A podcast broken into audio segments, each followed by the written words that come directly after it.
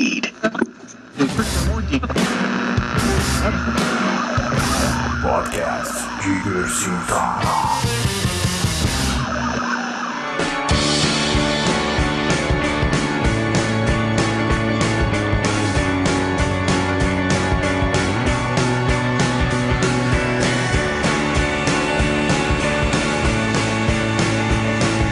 Direto do maravilhoso mundo da internet, esse é o Diversitar número 38. Eu sou o Ricardo Oliveira e estou aqui acompanhado, sempre bem acompanhado da dona G Ismael. Oi, pessoal. Ah, não, tema errado. Outro podcast. Oi, gente. Outro podcast também com ele, claro, o senhor Daniel Jerimum. Oi, estou feliz hoje. Que bom! Hello. Que bom, estamos felizes. Eu estou aqui hoje com os meus amigos aqui no Diversital, seu repositório de dicas de cultura pop dessa semana, para incrementar o seu mundo de cultura pop, para incrementar a sua prateleira e para falar do melhor do cinema B. A gente vai homenagear o filme que tomou os nossos corações nos últimos dias, o filme que tomou o YouTube, o Kickstarter, que tomou quem gosta de cinema B, quem gosta dos anos 80. Kung Fury vai ser o tema do podcast Diversitar. Diversitar. do podcast Diversitar número 38, claro. E a gente vai falar também sobre tudo que a gente mais gosta nesse mundo do cinema B. A gente vai falar sobre o que a gente curte nesse universo, seja do B ah, de baixo orçamento, seja do B que é tosqueira, seja do B que se tornou o B, né? Porque depois de um tempo ele passou a ser cult, porque ficou datado e ficou super B. Tipo, tipo Star Wars, vocês sabem disso, né? Brincadeira.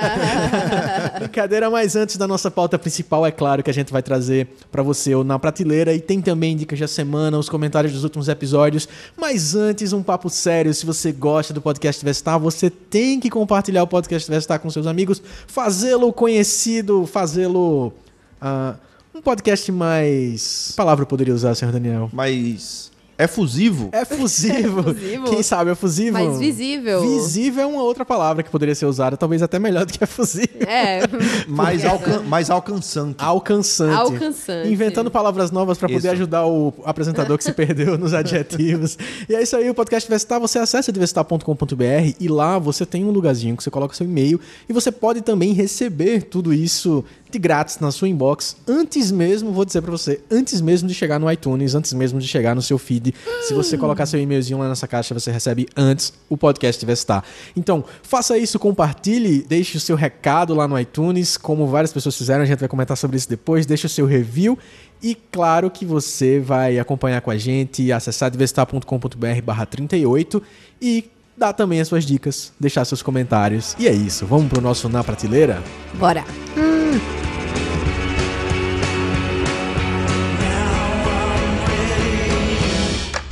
Podcast Diversita. Diversita.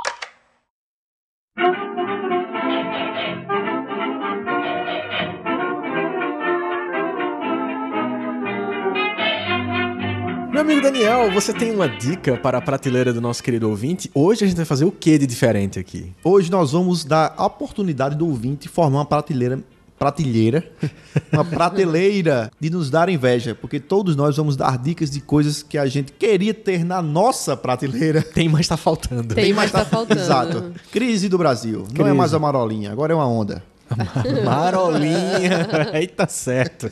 Senhor Daniel, qual a sua dica para a prateleira? O que é que você gostaria que tivesse na sua prateleira? Eu acho que eu não só gostaria, mas que em breve terei. Eu estou apenas terminando de cumprir alguns compromissos literários que eu estabeleci para mim mesmo.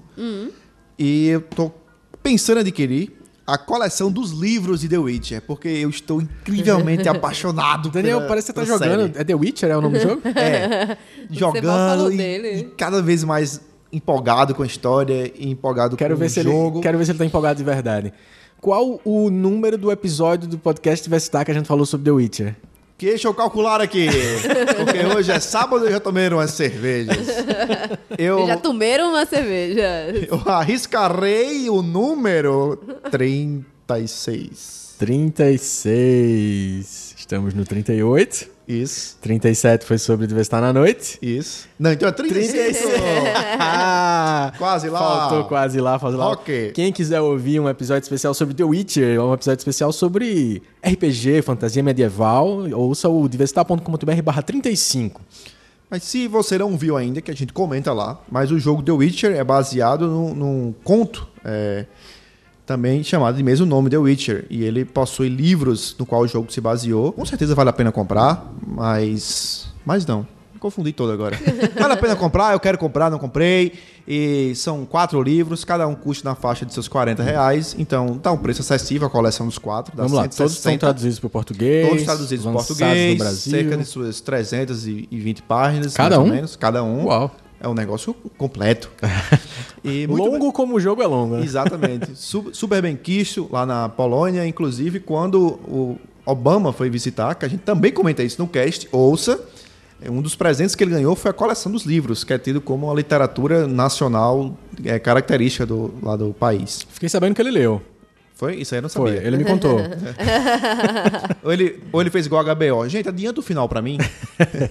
Diz Tipo antes, isso. porque a HBO ele pede os episódios de Game of Thrones e de True Detective antes.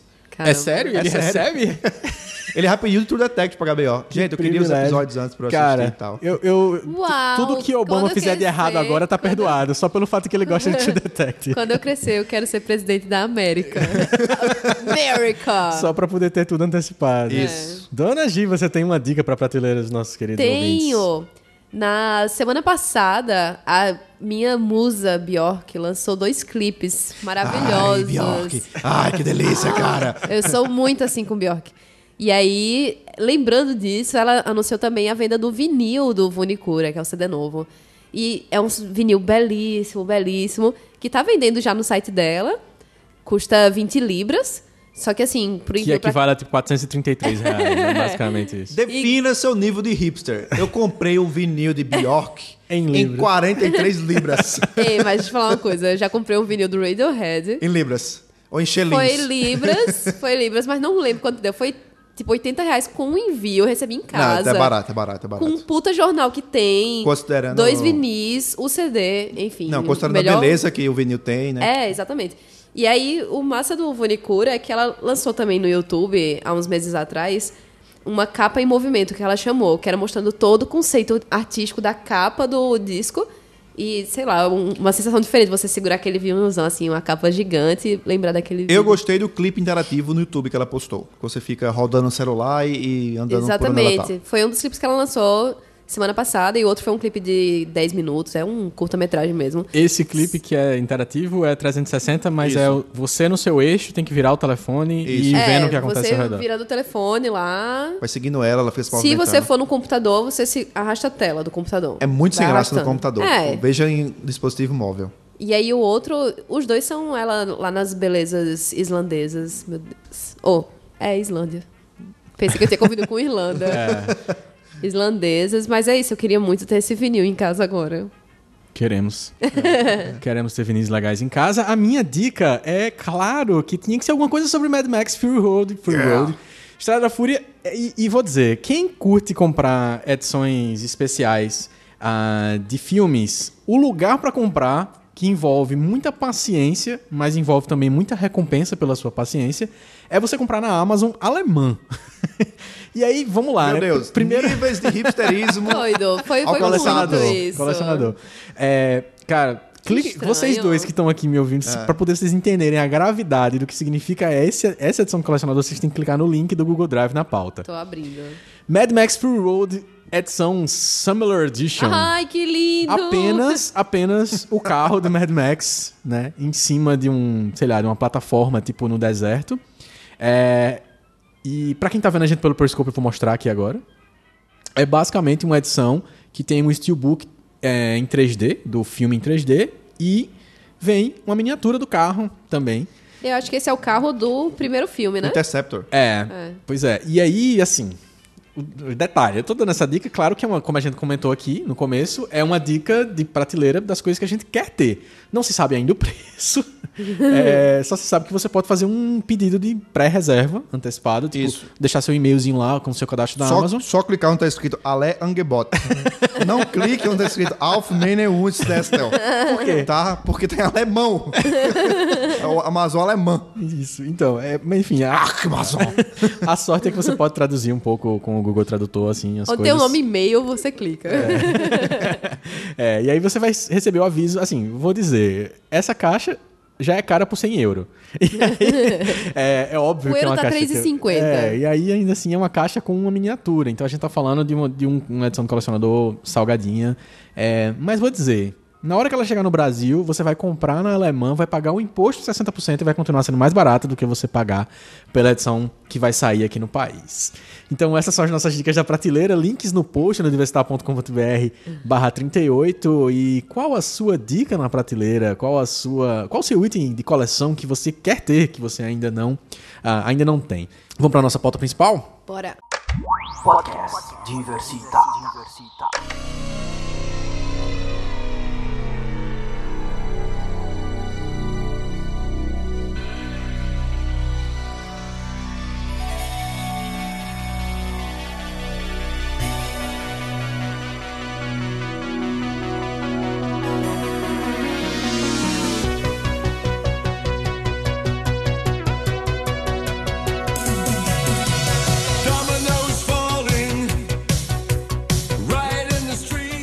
Daniel, minha amiga Giovanninha.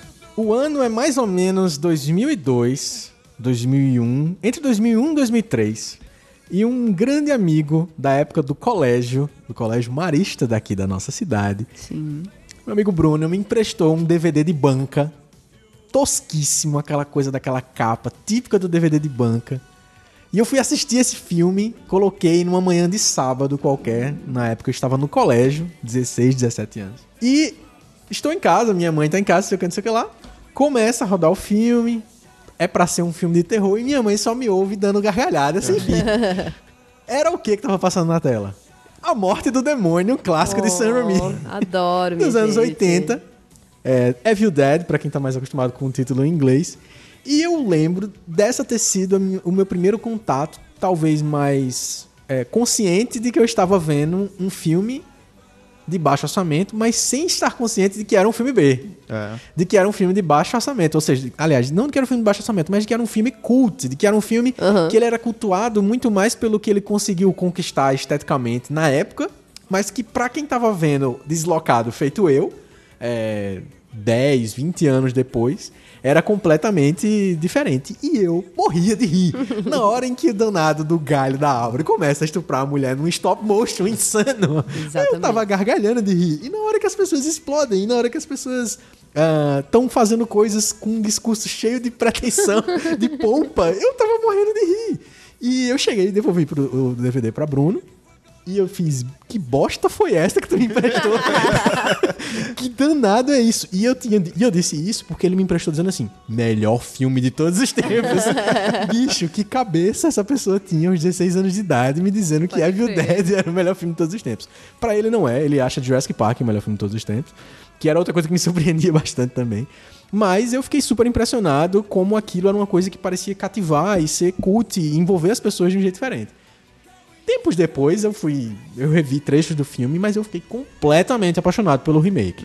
Completamente apaixonado. A Morte do Demônio tem uma história do caramba e eles conseguiram refazer de um jeito muito massa. E eu sei que Dona Gia é doida pelo filme também, né? Sou loucaça por, tanto pela morte do demônio original quanto pelo remake. Porque o remake ficou assim.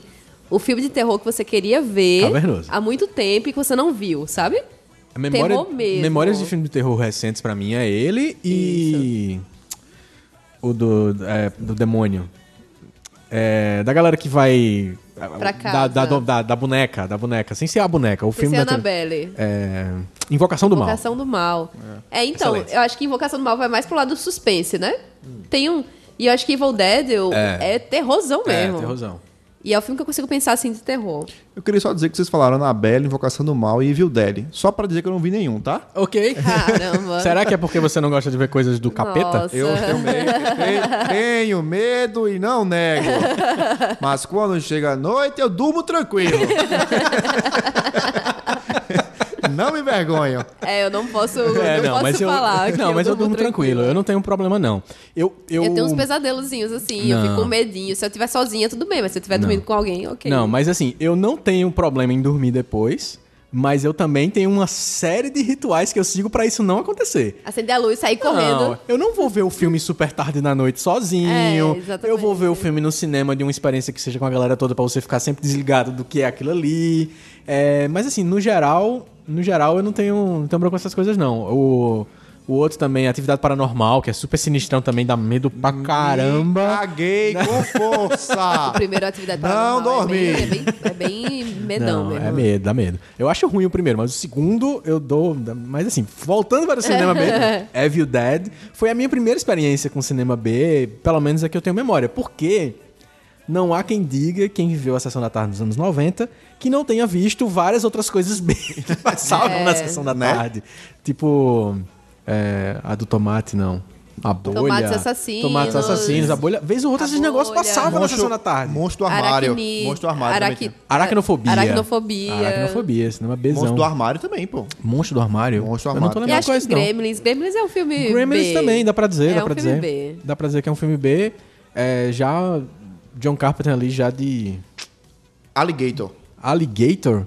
Alligator, um crocodilo monstruoso, né, tá- velho? Tá descarga no jacarezinho, aí ele vai, pro, vai pro, pro esgoto, vira um jacaré e fica matando todo mundo. Caramba, mas, é- mas meus amigos ouvintes, a gente tá falando de tudo isso aqui porque a gente quer falar sobre Kung Fury, que é o filme que tomou os nossos corações nos últimos dias, que envolveu a internet com seu abraço carinhoso direto dos anos 90, dos anos 80. 80. dos anos 80. Kung Fury é um filme que é dirigido, escrito e estrelado pela mesma pessoa, que fez tudo num escritório. Não, não é Tarantino, mas tem muito a ver com a jornada dele. Fez né? tudo numa sala, né? É, Praticamente. tudo praticamente numa sala. O- numa sala. O que ele não fez numa sala, ele fez tipo do lado de fora do escritório, de onde fica essa sala aqui. Mas é. não, acho que eles chegaram a filmar umas externas em Miami. É, é, assim, eu acho que depois que ele conseguiu o orçamento, aí ele foi começando a filmar algumas coisas assim com carro. Quando precisava filmar com carro, não tinha como colocar o carro dentro da sala. Ele filmava com carro. Tem um- no, no making off, ele tem umas cenas que ele mostra as pessoas é, para levar vento, não tinha os ventiladores é, para fazer o efeito especial. Bota do lado de fora e bota o verde do lado de fora, vai funcionar e tal. Mas Kung Fury, um filme lançado no dia 22 de maio desse ano, é, dirigido pelo David Sandberg, que, como eu disse, também escreveu e é o grande Kung Fury, o protagonista do filme. Eu descobri um troço que eu achei super interessante sobre o filme é que tem vários vídeos das pessoas reagindo ao filme na internet. As Nossa. pessoas, gra pessoas gravaram, como é um filme de meia hora, as É. pessoas colocam pra assistir, botaram uma facecam e ficaram lá reagindo ao filme. Eu não assisti nenhum, porque eu imagino que a reação é a mesma da minha. What? A Que sensacional! coisa. Que sensacional, né? Que sensacional. Como foi, senhor Daniel, pra você assistir os primeiros instantes de Kung Fury no momento em que ele aparece? Pura alegria, porque há muito tempo eu tinha visto o trailer dessa bagaça. Exato, exato. E eu fiz, caramba, velho, que trailer genial. E eu pensava que era só um cara fazendo um trailer parodiando o filme dos anos 80. E depois eu descobri que era um Kickstarter. Eu fiz, não acredito, velho. Putz, eu tenho que. Eu quase doei dinheiro pro cara, velho. Quase doei dinheiro pro cara, mas eu fiquei acompanhando sempre. Você não doou, mas 17 mil pessoas doaram. eu fiquei acompanhando muito. ah, Durante um tempo, uns três meses, eu ficava acompanhando. Aí, como demorou um pouco, eu, eu esqueci. Aí, de repente, bum, surgiu na minha tela. Saiu Kung Fury. Aí eu, putz, grila, velho, acredito não. Corri pra assistir, velho. Foi alegria total. Pô, eu, quando eu comecei a assistir o filme, eu fiquei, caralho, o que é isso? Que massa, não sei o quê. Aí me veio na cabeça que eu, há muito tempo atrás, tinha assistido o trailer e que tinha um Kickstarter. Aí eu fiquei, será que é a mesma coisa? Porque num- no dia que foi lançar no YouTube, eu vi várias pessoas comentando que filme, não sei o que. Aí eu fui entrar, mas eu não me liguei no que que era. Durante o filme, que eu fui parar pra pensar, caramba, será que é aquele filme? É. Aí tudo fez sentido. E assisti, assim, empolgadíssima, porque, meu Deus, que sensacional. Tipo, os mínimos detalhes que eles usam, Exato, sabe? Assim, exato. gestuais, ou enfim. E de, de de ro- referências, de texto e tal. É, enfim, Essa- foi, foi sempre uma, uma sensação de que foda, tipo aquele filme B, assim, que você fala, que massa. Queria ter visto isso há muito tempo. É, e o, eu acho que tentar explicar essa sensação é também, ao mesmo tempo, explicar o que é o roteiro do filme. Porque é totalmente metalinguístico mesmo, assim, é intencional que seja. O Kung Fury é, é um filme que quando eu vi o trailer, que foi esse esse trailer que vocês estão falando, que saiu do Kickstarter pra poder divulgar a campanha e tudo mais, eu tive essa mesma sensação de que era só tipo uma grande paródia do cinema dos anos 80. E aí, depois que você vai assistir ao filme, você percebe que não é uma paródia feita por qualquer um. É alguém que sabe muito bem o que tá fazendo. É. E o David Sandberg é um cara que é diretor de comercial de TV, diretor de videoclipe, que sabe muito bem o que tá fazendo com a câmera. E aí, quando você vai ver, é um filme que é uma mistura de várias coisas, uma mistura de homenagem, com tiração de onda, Sátira. com tentar fazer um filme de ação pauleira mesmo, porque ele faz muito bem isso, ele é bom em artes marciais, ele sabe o que tá fazendo em relação a isso. Mas é a história, vejam só, de um policial que um certo dia estava fazendo uma perseguição e Ele e o parceiro o dele. grande parceiro dele. Ai, gente, tô lembrando do filme, é muito e, bom. o que, e o que é que acontece no beco? Que eles estão perseguindo um, um ninja de vermelho, seu Daniel. Então, o ninja mata o parceiro dele, Exato. Como? Partindo o cara do no meio, literalmente. E percebeu, você percebe que o corte, inclusive, não faz sentido. o corte não é reto, o corte ele faz o corte do corpo, assim, é E engraçado. sai a fumacinha do corpo dele, viu?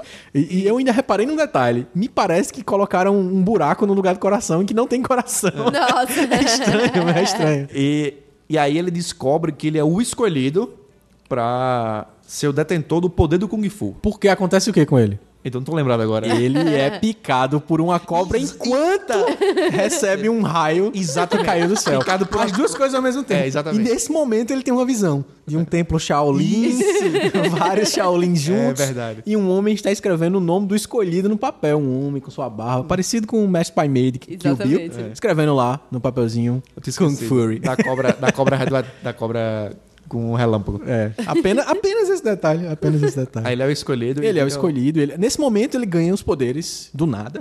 Do Kung Fury. É, ganha os poderes de Kung Fury porque ele vira o escolhido pra ser o maior mestre de Kung Fu. Por isso, Kung Fury. e aí é por isso que ele vira Kung Fury e ele vai então combater o mal. E as pessoas vão chegar pra ele e perguntar: O que você vai fazer agora? My job. Mas o mal tem nome. O mal tem O, nome? o mal tem nome nesse filme. Qual o nome do mal? Adolf Hitler. Adolf Hitler, o maior vilão que, já existiu. o maior vilão que já existiu. Que ele era. Que ele queria dominar ah, os segredos do Kung Fu e se autoproclamou Kung Fury. Exatamente. Führer. Um gênio. Genial essa.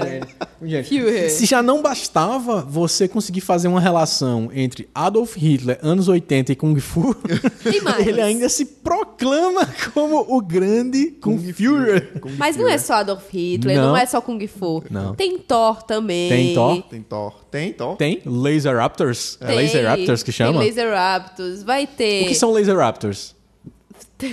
são dinossauros que soltam laser pelos olhos. Não, Não, não tem Laser apenas. Raptor. Calma. Tem sim, claro que tem. Não tô lembrado. Laser... Como assim? Não. Vamos lá, vamos recapitular a história. Existem pessoas montando T-Rex. Isso. Antes disso É, acontecer, exatamente. antes delas chegarem, elas aparecem pra matar o Laser Raptor que Sim. atrapalhou a chegada dele no Ah, passado. foi. Vamos lá, vamos- a gente vai contar uma Tem história. uma máquina arcade gigante. É. que tá destruindo a cidade. Tá parecendo mais surreal. Foi uma parte da história e voltou agora pro começo. É isso que acontece na Não, não vamos dar todos os spoilers. Vamos só dizer que o Kung Fury... Gente, assista. Pausa e assista. É, 30 minutos, minha meia gente. volte. hora. Faça isso, faça Vai isso. ter spoiler. Acabou. Mas o, o danado do Kung Fury volta no passado pra matar o Hitler. E na hora que ele volta, ele volta pro lugar errado. Então ele volta pra o, É, a era viking. E aí na hora é. que ele chega, ele diz... Oh, God. Laser Raptors. Não, não é só isso. Porque ele faz. "Tem al- eu, eu preciso voltar no tempo. Vou conhecer, conversar com a pessoa, o maior, o maior conhecedor de tecnologia. O maior conhecedor de tecnologia que eu sei. Hackerman. Aparece o letreiro lá do Hackerman. É o cara que usa Um tipo uma Power Glove da Nintendo. Exato. Aí ele faz, não, eu vou hackear você no tempo. Aí aparece ele lá montado num teclado. Aí, ah não, hackeei demais o tempo. Aparece a mensagem lá, hacking too much time, warning. Aí ele hackeia demais o tempo e volta pra... Volta pra era viking ao invés de voltar pra área nazista. Porque né? na era viking, nazista. claro, como todo mundo sabe, as pessoas montavam o quê? Dinossauros. Dinossauros e combatiam dinossauros que soltavam laser pelos olhos. Atenção, preste muita atenção quando você estiver assistindo no momento em que o hacker está digitando no teclado. Porque não faz o menor sentido. E aí tem um momento em que o filme mostra a tela, aí tá lá, S, um monte de letras aleatórias. Ele admite que ele não tá fazendo nada. Ele Não, tá realmente digitando nada. É, e aí esses são os momentos em que você percebe que o filme tá totalmente disposto a homenagear, a fazer um filme de ação e ao mesmo tempo Tirar onda. onda. Tirar onda dos estereótipos do filme de ação. Ah, essa Exatamente. parte que ele tá teclando também tem uma parte que ele fica apertando todos os botões ao mesmo tempo, Tudo, assim. ele só fica fazendo assim. Eu acho que pra É. completar a genialidade do filme, o Peraí, cara... desculpa. Fazendo assim que a gente quis dizer, porque você não está vendo, a não ser que É. você esteja assistindo a versão no YouTube, é ficar batendo as mãos no teclado aleatoriamente. Né? É, para completar a gen- genialidade do filme, o cara também lançou, além da trilha sonora, ele lançou um single o single do filme, que o single conta nada mais, nada menos com a participação de David Hasselhoff. Apenas. Ah, é, tem o David O Homem da Hasselhoff. Super Máquina. É. Da Supermarket e do Baywatch. Do Baywatch. SOS Malibu, para Ele... quem a realmente part- assistia na TV. A participação especial dele no filme, ele é o computador de bordo do computador do É. Kung Fury, né? Ele... Total metalinguagem, já que ele era um cara que conversava com o computador de bordo em Supermarket. É. A- Ah, detalhe, detalhe, detalhe, realmente. Realmente, Kung Fury é tudo isso, meus amigos. Se você ainda não viu, você tem que parar o Incrível. podcast novamente, como a gente falou, e assistir. Kung Fury é um filme que foi produzido totalmente custeado por 17.700 pessoas no Kickstarter Isso. e levantou mais de 600 mil dólares. Ele tinha pedido 200 mil dólares. Tem uma história peculiar. O cara resolveu fazer inicialmente todo o processo do próprio bolso, né? É, ele fez, começou o processo do próprio bolso, e aí ele, mas ele fez o trailer, lançou a campanha. Eu acho que ele chegou, inclusive, até a, a propor fazer um longa se conseguisse atingir Isso, um milhão de dólares, mas um aí não, che- não chegou a atingir um milhão. Eu acho que também por toda, toda certa desconfiança que todo mundo tava meio que com o Kickstarter, ficou, acho que a galera ficou um pouco receosa também. Uhum. Mas aí ele fez o que muita gente não tá fazendo atualmente, que é entregar. Isso. Talvez depois de entregar, se ele reforçar a campanha de um longa, eu acho que ele consegue agora. Eu acho que ele consegue. Tem o jogo, consegue. né? King Fury. Tem. Isso, tem um Tem. jogo. Kung Fury. O jogo que o senhor Luiz Felipe do Nerd Debate fez um gameplay e, e me convenceu de que o jogo não faz o menor sentido nem existir. porque é só um complemento transmídia aí, mas que não faz muito sentido. É um jogo sem, sem muito duração, é só uma brincadeirinha mesmo. É só bater pra conseguir o número de pontos. E você só aperta pra direita e pra esquerda. Pra direita pra bater na esquerda, direita pra esquerda pra bater na esquerda. Então, é estranho. Mas ele, ele botou dinheiro do próprio bolso, velho. Ele pagou 5 mil dólares pra fazer o trailer, pra poder fazer aquela coisa pra convencer a gente a botar dinheiro no Kickstarter.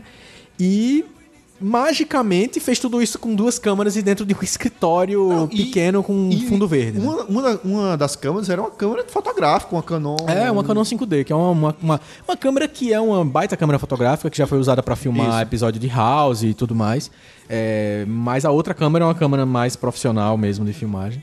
Mas é impressionante, é esse lado e é isso que tem tudo a ver com os outros filmes que a gente pode mencionar aqui hoje, com esse universo do cinema B, que é um- cinema de baixo orçamento, longe do mundo de Hollywood, longe de onde tem a circulação dos investidores, dos produtores, pra fazer que essa maluquice de querer fazer alguma coisa.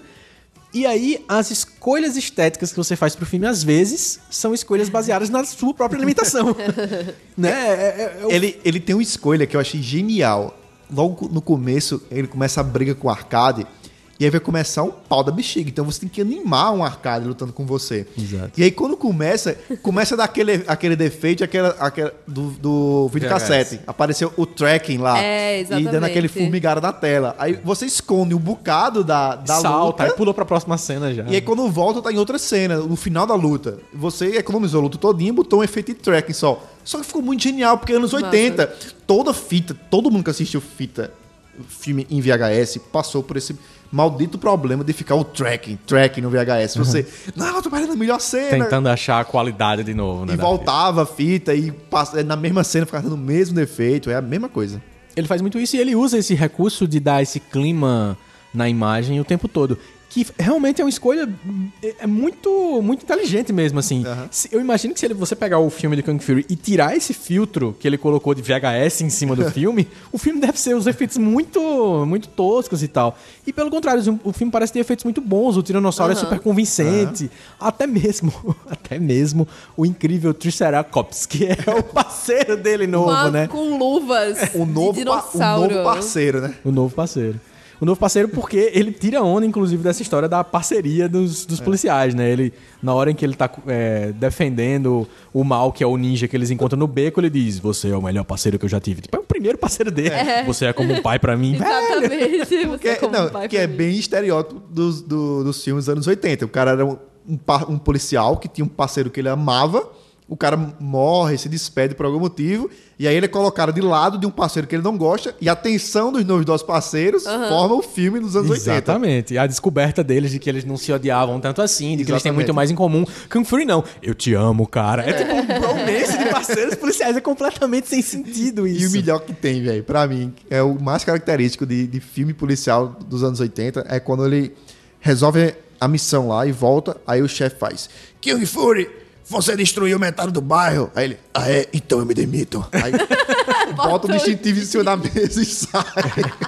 Eu mesmo É tipo, meu senso de justiça está acima dessas politicagens, tá ligado?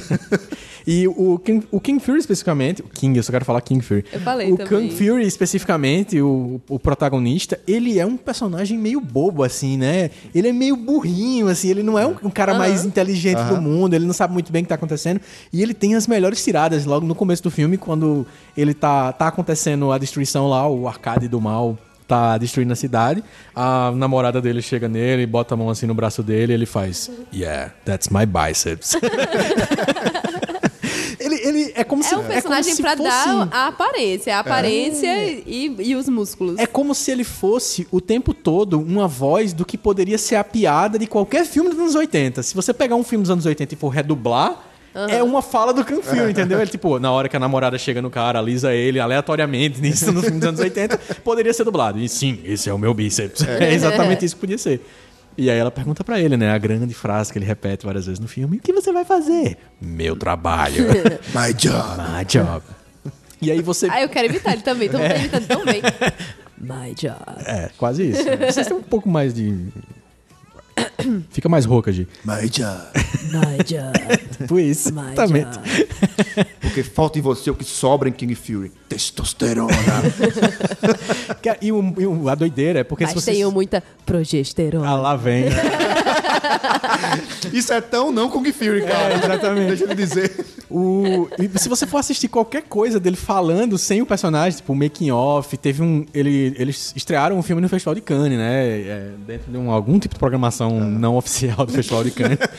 ele tem um trecho que ele tá, tipo, no Festival de Cannes. A voz é a voz dele normal, assim. O jeito como ele fala. E na hora ele dá uma, dá uma interpretadinha depois, faz uma cena. Recomendo. Link no post aí. Dessa vez a gente vai colocar os links no post de verdade.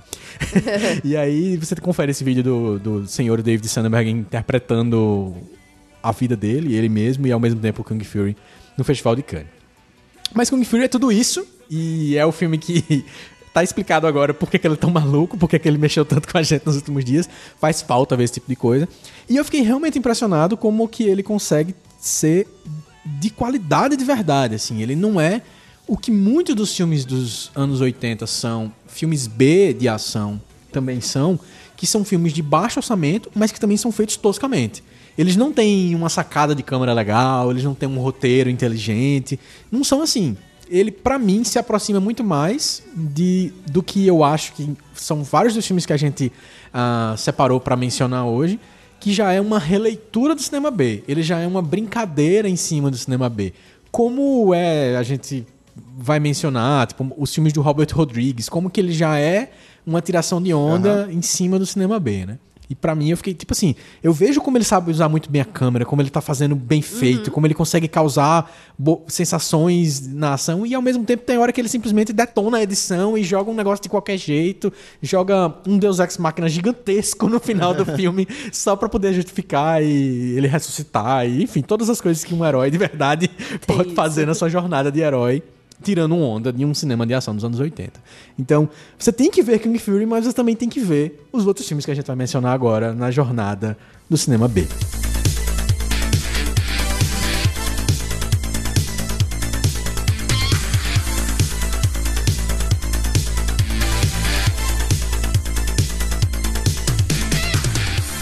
Dona. Ismael, você tem Oi. um videocast que está no seu mid-season de longo prazo, chamado Blockbuster, Isso. que vocês pararam pra assistir clássicos do cinema B, Aham. que às vezes nem se proclamaram como Ou tal, nem necessariamente, exatamente, que eu ia falar. apenas filmes ruins mesmo. É.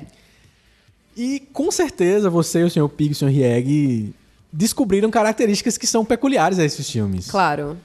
Os elementos essenciais de um filme B que a gente poderia tentar pensar aqui agora, listar aqui agora, para o ouvinte que talvez não esteja acostumado, que não se submete a esse tipo de tortura mental e, e visual que é assistir alguns filmes de cinema B. Mas por que, que ele precisa ver filmes B? Acho que o primeiro elemento, assim, que é o mais marcante do filme B, que pode ser até um filme que não queira ser B, mas ele vai ser B por causa disso, vai ser as frases de efeito.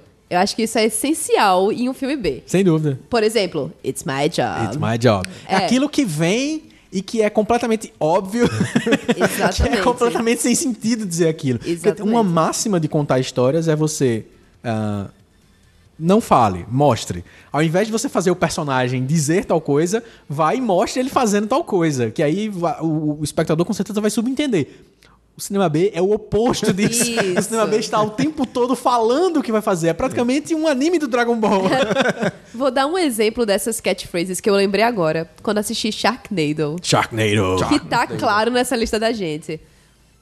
Seguinte, Sharknado, vocês sabem qual a premissa. Tá chegando um tornado em Los Angeles, se eu não me engano. Dá, dá vontade de rir. E tem muito tubarão atacando a cidade. Aí se junta o tubarão no tornado e forma um Sharknado. Exatamente. Enquanto Um a cidade está sendo. É, um Sharknado. Enquanto a cidade está sendo atacada, tem uma hora que os tubarões conseguem entrar numa casa. E essa casa formou uma piscina de sangue, certo? Muito sangue assim na- no andar de baixo da casa e tubarões lá. Tubarões dentro da casa. Nadando de quê. boa. De boa. Só que a água tá super ensanguentada. Aí o cara, o protagonista, olha pra mulher, que é até aquela galega que fez outro filme, esqueci o nome dela agora. Olha pra ela e fala: Já chegou aquele período do mês? Gente, Sensacional. é esse, é esse tipo de que a coisa, gente tá falando. sabe? É disso que a gente tá falando. É, exatamente. E assim, um roteiro que vai fazer as piadas mais óbvias. É as- é- são as, é tipo assim, existem os caras é que, bom, minha existem gente. os caras que foram é, que tentaram ser roteiristas de Hollywood.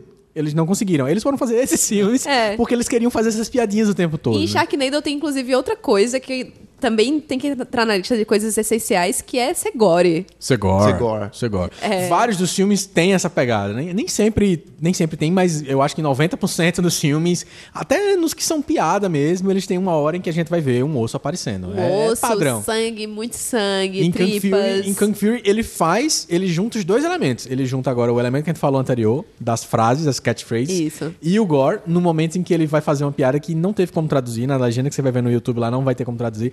Eu tentei fazer uma brincadeira de tradução, mas é assim. é, ele chega pro. pro- ele- na hora que ele tá combatendo lá os soldados de Hitler, ele vai e no começo da luta, que é um momento em que ele até homenageia o Old Boy, ele puxa o braço do cara e fala: I will disarm you. que, tipo, poderia ser desabraçar você, mas não tem como traduzir isso pra português. Mas é uma, é uma frase, bicho, é uma piadinha, um trocadalho que não, não faz o menor sentido aquilo tá no filme porque é, é tosco. E você ri porque Não precisa veio, né? anunciar aquilo, mas é, não é precisa muito bom anunciar. aquilo. Mas aí, na mesma, na- e não- ao mesmo tempo, ele mostra o braço sendo arrancado, o braço jorrando sangue, e assim vai, né? E eu acho que isso é realmente essencial de ter essas. Eu acho que o Gore não precisa nem tanto, mas a catchphrase tem que estar num, num filme B. E aí, senhor Daniel, tem um outro elemento que é essencial e que faz parte de tudo isso, porque se a gente tá falando de catchphrases, que tem a ver com um roteiro, entre aspas, ruim, tá falando de gore, pra mostrar gore precisa ser bem feito. Não é bem feito no cinema B, logo o cinema B é sem orçamento. Zero. Zero orçamento. É, eu acho até que o Fury foi um filme com um orçamento bom, hein? 600 Pois mil é, dólares pra são- fazer um filme de 30 minutos é, velho. Mas são essas coisas que me deixam encucada. Se isso é baixo orçamento, o que não é? O quê? E eu acho que por isso também que a gente falou de um filme não necessariamente ser feito para ser um filme B, vai contar com isso. Eu acho que pode valer mais chamar filme B. Não o orçamento dele, mas o tanto que ele lucrou com aquilo, sabe? Aham. Tipo, gastar muito pra não receber muito em, em troca. Sabendo que você não vai receber muito em troca. Tá entendendo? Não, agora eu não entendi. Kung Fury, Certo. 600 mil dólares. Aham. Quanto você acha que ele vai receber de volta? Ah, tá. De Quanto ele vai bilheteria, ganhar, lucrar e tal. Isso. No, no Kung Fury não vai ganhar nada por causa do que, Exatamente. porque já foi paga a conta, Talvez seja assim. isso, baixo orçamento. Não seria nem Ah, tá. os custos de produções, acho, pra levar mais em conta, mas sim o tanto que ele vai conseguir arrecadar com o filme. Aham. Ah, tá, tipo, é um filme que não vai lucrar mesmo, então Isso. é por isso que ele É abaixa isso que eu penso. Mas a previsão é sempre essa, o quanto que vai investir. É porque o investimento que se faz num filme, no geral, começa perguntando quem é a estrela. A estrela custa quanto? Pra poder essa estrela fazer sucesso com esse filme, eu vou precisar do roteirista tal, da produtora tal, dos efeitos especiais tal, pra poder fazer um filme que no mínimo se pague. No mínimo se pague. Então, ninguém chama o Robert Downey Jr. pra fazer Kung Fury porque ninguém tem dinheiro pra pagar os 20 milhões por hora que ele recebe. Eu tô exagerando, mas é, é dinheiro pra caramba, né? Mas o baixo orçamento faz parte da essência desse negócio e você vê você vê isso na tela claramente os, É. os efeitos às vezes são muito ruins ah, as locações é muita coisa acontece dentro de casa Edição. é tudo limitado a edição é, você é assim você nota fácil fácil alguns elementos dessa desse universo do baixo orçamento. E aí começou a virar um processo meio que autorreferencial. Eles começaram a fazer as coisas, começou a ser uma coisa nos anos 70, nos, nos anos 70, nos anos 80 ter os grindhouses, as sessões que eram pra, só pra passar esses filmes. E eles começaram a dizer: Ah, haha, vocês não veem a gente, a gente faz piadinha sobre vocês. Então, então eles começaram a tirar onda do próprio universo do blockbuster. Então eles não são blockbuster, eles tiram onda de tudo aquilo. E King Fury, Kung Fury é o, o, o ápice disso atualmente, de tirar onda. Aprendeu isso muito, eu acho que com Robert Rodrigues, com Machete, com é, o Planeta Terror, é, com outros filmes que sai, rodaram nos últimos tempos, mas a gente tem mais coisas que a gente que a gente pode listar ainda em relação ao cinema B. Dona G. Ismael, qual outro elemento que a gente pode lembrar aí em relação a melhor do cinema de hoje? Já que a gente falou em catchphrases, além dessas frases de efeito, tem os próprios diálogos, né? Que os diálogos são muito ruins de todos os filmes Essencialmente ruins. Essencialmente ruins. Eu acho que a pergunta ideal do filme B é: você está assistindo um filme e você quer que o filme lhe entregue algo. Se ele não entregar, é um filme B ruim. o filme B tem que lhe entregar aquilo que você está querendo exatamente. Não aquilo que você pensa que você quer. Eu vou fazer a diferença agora. O Diga desafio pro ouvinte. Você está vendo uma cena de ação. E aí você pensa que você quer ver o, o- uma luta real. Você pensa que você quer ver um, um- um roteiro coeso, mas você não quer ver isso. No fundo do seu coração, o que você quer realmente ver é o herói dar um soco que a cabeça do bandido vai voar e vai levar a espinha dele junto. Exatamente. É isso que você quer realmente ver. E é isso que o filme B vai lhe entregar. E se é isso que for- Kang Fury vai. É, vai exatamente. entregar. E aí tem muita gente que fica com a expectativa ao contrário, né? Fica com a expectativa de que é um filme que deveria me mostrar tal coisa. Aí, assim, é, isso, por exemplo, é um, pra mim, é um caso do que aconteceu com o Fim dos Tempos de Mamãe Shyamalan. Todo mundo odeia esse filme. Todo mundo odeia esse filme. Velho, antes do filme ser lançado, ele disse: Esse é um filme de homenagem ao cinema B. Esse é um filme de homenagem aos Pássaros de Alfred Hitch- Hitchcock. É claro que isso não foi vendido no cartaz de filme na, na- Nem no um pouco, corredor foi do vendido cinema. como um filme do diretor de. Do sexto sentido, dos sinais, da vila, então e tava todo mundo muito esperando. Isso, muda muito isso. Você começar a assistir o filme sabendo que ele é B. Você já vai com outra perspectiva pra Putz, aquilo aí na hora que tem o Mark Wahlberg, primeiro que já tem Mark Wahlberg. É, começa Zoe daí. de Chanel. Aí vem Zoe de Chanel, eles se olham e e fazem as caras mais nada a ver. Falam as frases mais bregas. E tem uma, uma discussão super boba em relação a salvar o planeta e as pessoas estão morrendo aleatoriamente. No fim das contas, é um filme B que você não pode levar ele a sério como se fosse sinais ou como se fosse seja sentido. É filme B, é, e é isso. E é engraçado o filme B que o filme B ele vai explorar outras coisas completamente diferentes que um filme blockbuster vai explorar. Por exemplo, é a questão que tava falando do- que tu falou do da discussão da Zoe de Chanel com o Marco Wahlberg sobre salvar o planeta. É o My Job, My do, Job, do King exatamente. Fury. Não, não precisa de motivação, cara. A motivação do cara é extremamente preto no branco, unilateral, a, a mais simples possível. É. Porque você vai fazer isso. Vingança. Ponto. Ponto. Ponto. Ponto. Acabou. É, é Steven Seagal. Bicho, você tá esperando alguma coisa além de Steven Seagal, não espere. Não espere. No máximo ele vai ensinar Anderson Silva a chutar melhor. É isso que você vai ter de novidade. Não vai ter muita diferença. Mas, G, você tem um outro elemento essencial aí que você nos trouxe. ah, e essa é uma discussão interessante em relação ao universo do cinema B, que é a aparição de boobs. É, boobs. boobs. boobs. Seguinte, não são todos os filmes B. Mas eu acho que mais aqueles filmes B de Terror. terror, vão usar muito recurso de mulheres peladas. Mas eu acho que é mais num efeito de, des- tirar o foco da galera para aquilo. Tipo, Isso. ignore os nossos Isso. efeitos ridículos. Nós temos boobs. Boobs, temos vários boobs. E, e o, o- o grande e memorável slogan que é Sex Sells. Sexo Exatamente, vende. então. Sexo vende. Ah, o filme sobre um mancho do pântano, que é um cara com fantasia bizarra, mas tem uma mulher com as colchonas, hein? Bora lá pela mulher! Tipo, Pronto. tem grana pra pagar uma atriz pra aparecer pelada, beleza. Não tem tanta grana assim pra efeitos especiais, vamos botar várias mulheres peladas. e aí Mas- você começa a pensar nos filmes de terror que fazem isso, de cena de sexo, ou não necessariamente sexo, mas que vai aparecer mulher pelada. Isso, a velha situação da cabana, do pessoal indo pro Isso. interior, que vai rolar sexo e É, tudo mais, e eles vão ser exatamente. mortos. É Ou, numa basicamente. perspectiva nacional, a boa e velha pornô chachada. Exatamente, É, pornô por aí.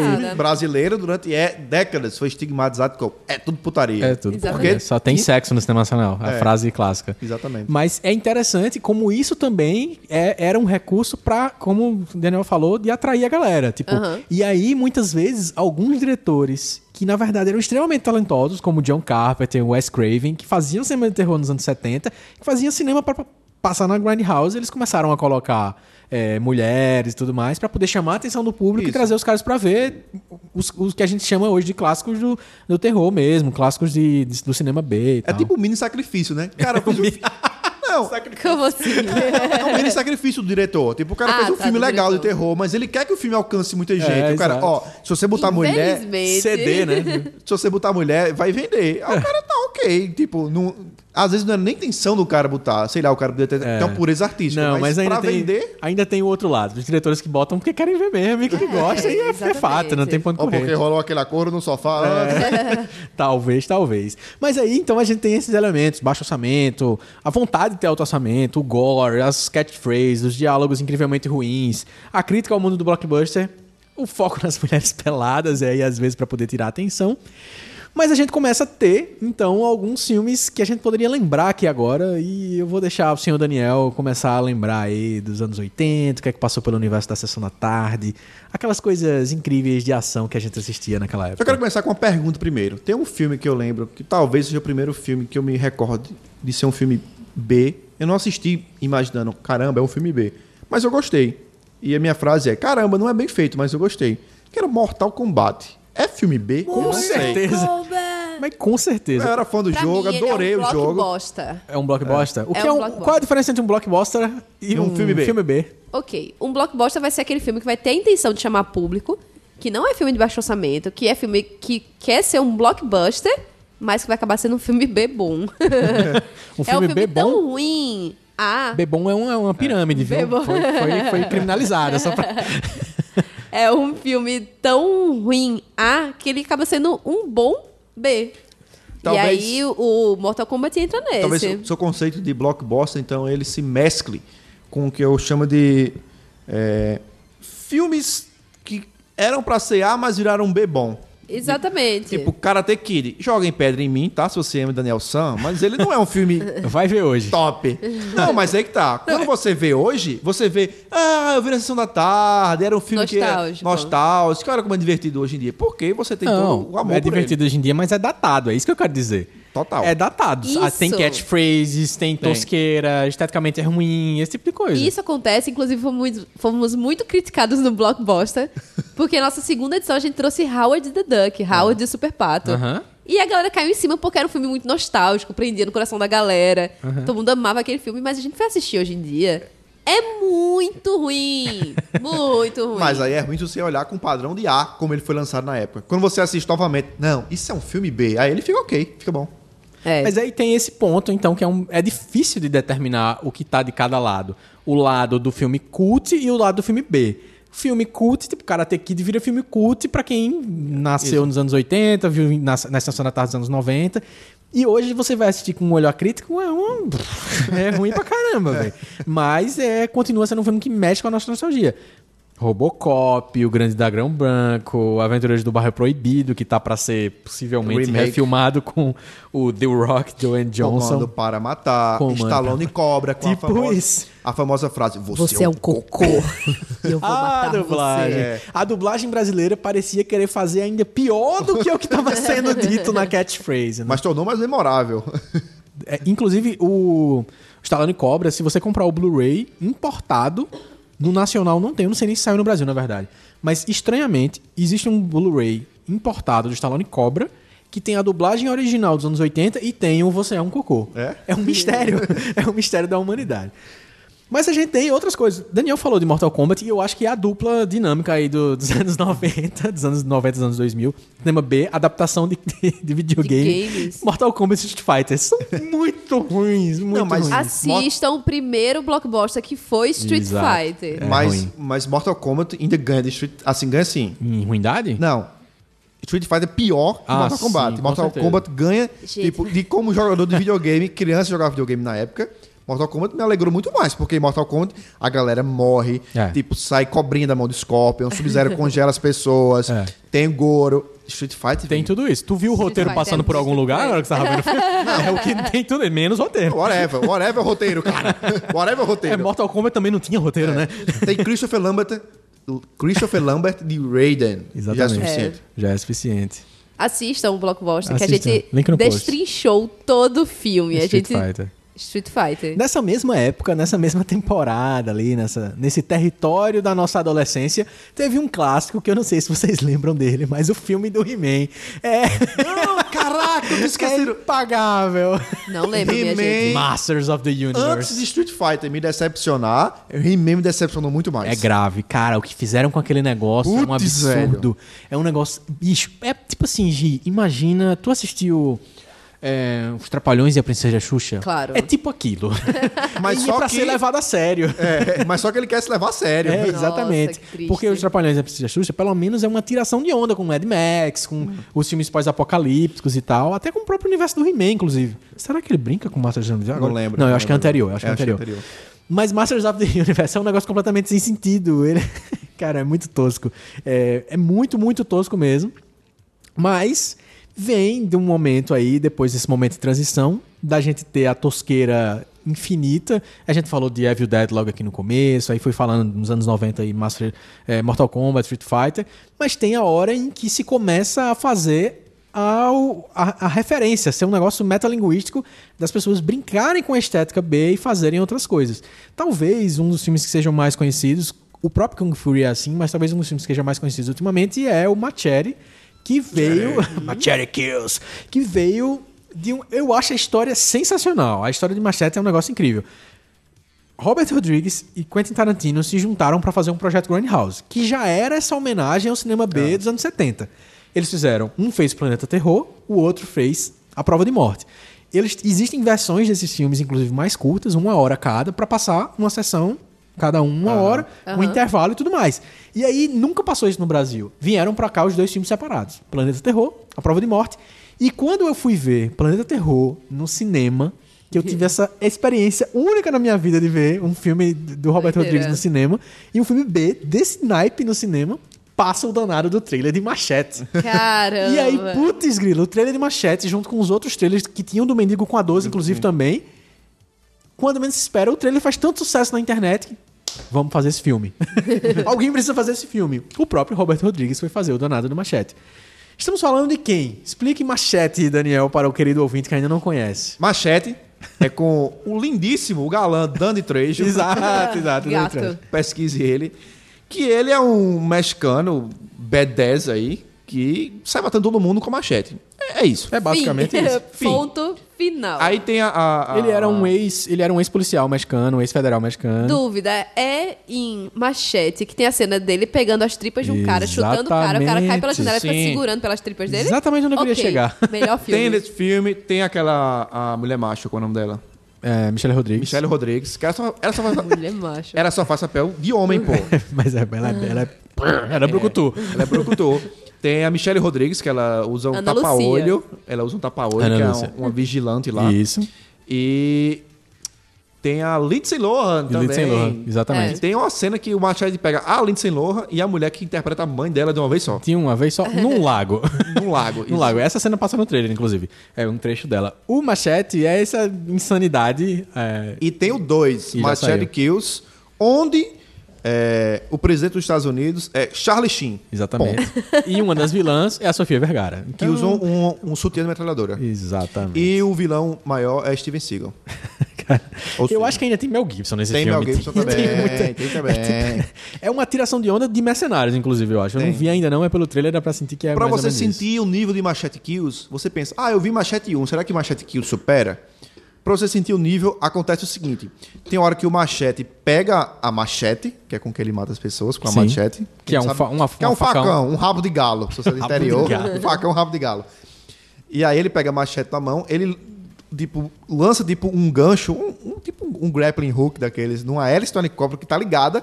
E aí ele começa a girar junto com a hélice, segurando a machete, e ele faz tipo um liquidificador de pessoas, decepando todo mundo assim. no- Caramba! É genial isso, velho. Que insano, que insano, meus amigos. Mas talvez não seja tão insano ainda, ou tão B, talvez, como o mendigo com a escopeta, o mendigo com a 12, ou o Hobo with the Shotgun. shot- O mendigo com uma escopeta. É, enfim, eu né, enfim, Hobo with the Shotgun, que é também um dos filmes que foi trailer do projeto Grand House e que Daniel e Davi, o irmão dele, me apresentaram pra assistir. Foi uma experiência única aquela sessão. Agora, Eu não assisti A sessão de cinema eu, já Impagável. tinha, eu já tinha assistido o Roubo with the Shotgun com, com o Mauri.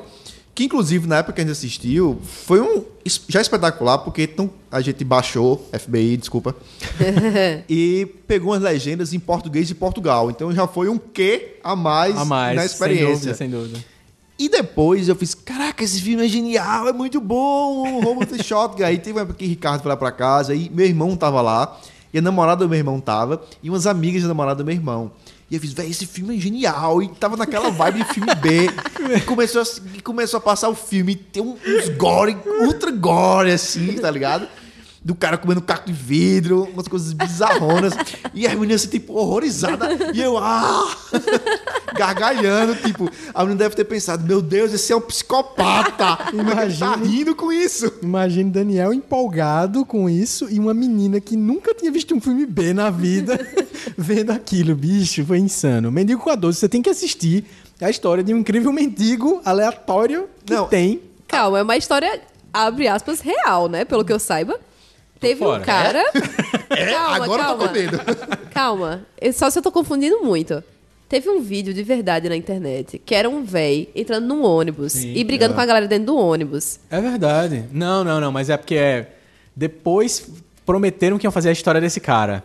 Mas eu não sei se é a história É, do Mendigo com a não vai- 12. Não. Calma, deixa Agora eu. tá na isso é um dúvida. cara Eu vou que procurar aqui. isso é um cara que ele é um mendigo, pô, e aí ele tá, ele tá tipo como um mendigo da vida, ele sai andando pelas cidades. É. Ele chega numa cidade lá, tá de boa, juntando, ele quer juntar dinheiro pra comprar um cortador de grama. Grande disso. motivação, né? Ele quer juntar dinheiro pra comprar um cortador de grama. Grande motivação. Porque ele quer ganhar dinheiro cortando grama na casa das pessoas. Olha como ele é uma pessoa bondosa. E aí ele presencia uma cena de crueldade de um cara que é tipo um drug lord lá do bairro. O cara chega lá e maltrata o cara. Aí ele tinha acabado de conseguir o dinheiro. E É, aí ele... confundir os filmes, viu? Não tem nada a ver. Não, é, mas é porque querem fazer a história do, do, do cara do ônibus. Eu não sei se fizeram, É, mas estavam é. dizendo que queriam fazer aquele filme.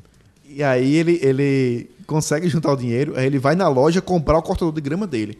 Coincidentemente, na mesma loja também vendem armas. Ele olha pro cortador de grama, olha pra arma e faz. Eu quero é shotgun. aí vai num rompante. Catchphrase. Aí ele vai num rompante de tipo de matar todo mundo. Por quê? Por Limpar whatever. a cidade. Um dos elementos de, do- de filme de ação, de cinema B, é esse justiceiro, né? Sempre tem. Isso. Esse, Kung Fury é o justiceiro, o Mendigo com a 12 também, o Machete também, quer salvar todo mundo e tal, ajudar, enfim. E a gente não comentou, mas os filmes da década de 60, Black Exploitation, que era justamente filme de Kung Fu com negros tirando onda. Nada de... melhor do que esse gancho do, pra falar de Black Dynamite. Exatamente. o melhor filme de negão ah, que sabe lutar Kung Fu, que é pegador, que é policial, que, usa- vai da E CIA. é o famoso Black Exploitation, que é realmente pegar é, o- toda a vingança do, como chamam, o negro raivoso, né? um Isso, filme feito é. dos negros para os negros, frescando dos brancos, frescando da segregação, frescando de filme de Kung Fu e coisas sensacionais. Que é meio cine Hollywood também, né? Se a gente for pensar. Sim, sim, um pouco do Cine Hollywood, o filme. O filme que a gente comentou. Caramba, um dos primeiros podcasts da que a gente comentou. Foi. Foi. super bem ouvido, inclusive, porque a gente falou mal do filme. Mas E- o Black Dynamite, velho, é esse. É, é tirando onda já, né? Fazendo referência ao que foi a Black Exploitation nos anos 70, que é um filme que conta a história de um cara que é pauleira, que sabe lutar Kung Fu. Ele, velho, não faz nem sentido. louca O biotipo dele não bate com Não Kung tem nada Fu. a ver. Ele tá muito mais, sei lá, pra Ele é um um maromba whey protein. marombão, Pra o um- wrestling. é, pra wrestling, pronto, ele tem mais isso e tal. É, mas, velho, veja o trailer no link que tá aí no post. Black Dynamite é um negócio que você tem que assistir com urgência. Giovana falou em Cinema Nacional, o Ricardo falou em Black Dynamite. Juntando tudo, o, o que é que você tem? Homem Maribondo. Homem marimbondo!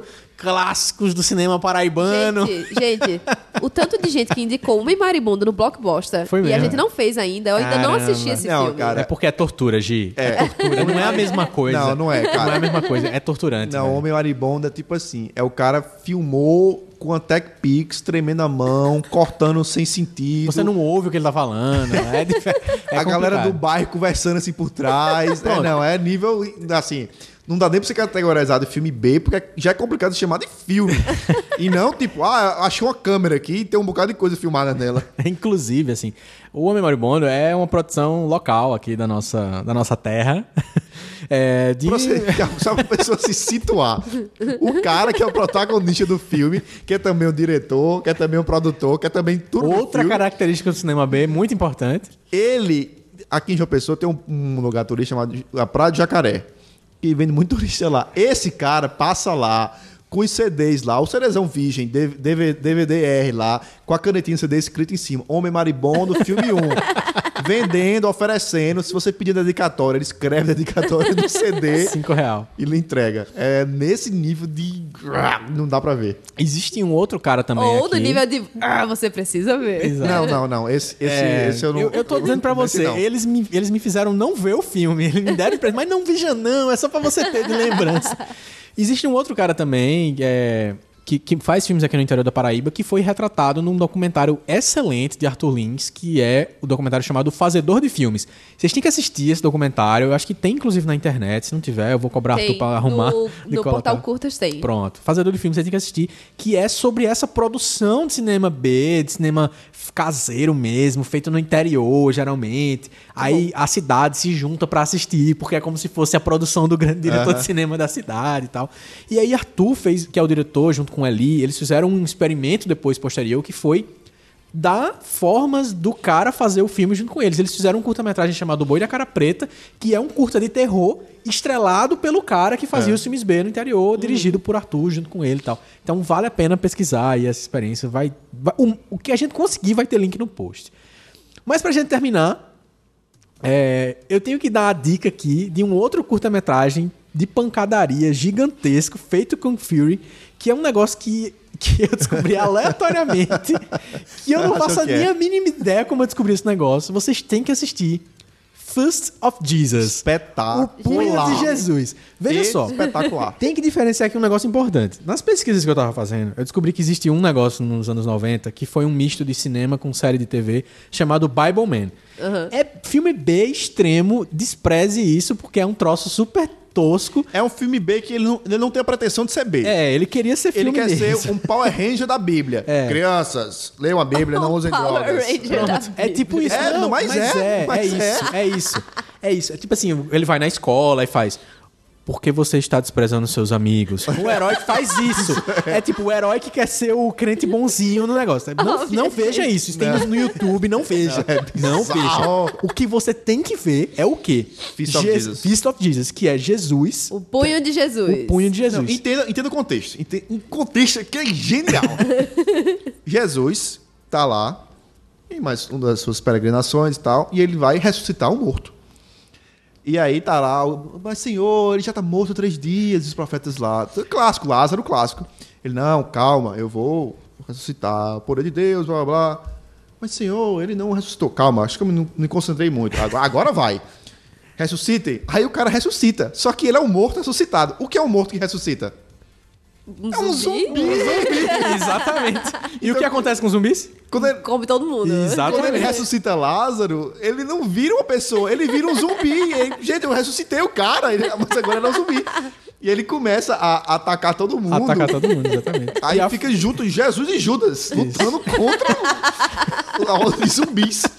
E Bicho. começa a chegar. Eles começam a fugir, porque eles não querem matar. Veja esse detalhe. Jesus não quer matar Jesus as não quer pessoas. matar, mas quais são, os, quais, são, quais são os poderes de Jesus? Ressuscitar mortos, qual é o outro? Qual é o melhor que Andar ele na faz? água. Além disso, ele multiplica Multiplica comida, pão. Pães e peixe, peixes. peixes. Tem uma hora que o cara chega lá, ele vê um peixe, aí ele pega um peixe e segura. Aí ele aponta Peixe pro cara, grande. aí o cara olha assim pra ele e faz. Ah, aí vira dois. Ele começa a bater com peixes no cara, velho. ele, ele joga peixe no zumbi e bate Aí ele começa a pegar uns peixes espada e usa, e usa o bico do peixe espada pra cortar a cabeça da galera. Acredite, Gi, a gente tá falando de um filme que tem de graça pra assistir no Vimeo, Caramba, no YouTube. E aí tal. começa, É incrível. começa a chegar zumbi, soldado romano, tem hora que começa a chegar zumbi faroeste, tipo, what the fuck? Zumbis nazistas? E, e Jesus e Judas descem do cacete lá Mas dos existe zumbis esse aí. filme de zumbi nazista, tá ligado? Sim, né? Isso eu queria Existe, ver, inclusive, tô devendo. Grande Mas, cara- referência no jogo South Park, Stick of Truth, zumbis nazistas. Você tem que assistir First of Jesus. Infelizmente não tem legenda, tem bastante diálogo, mas.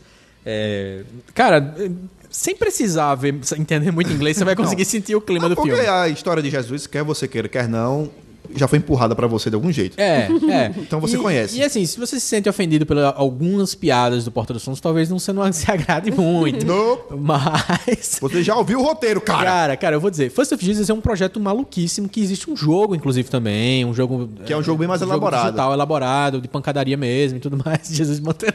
É muito engraçado. Jesus soltando a pancadaria nos zumbis. Então, enfim.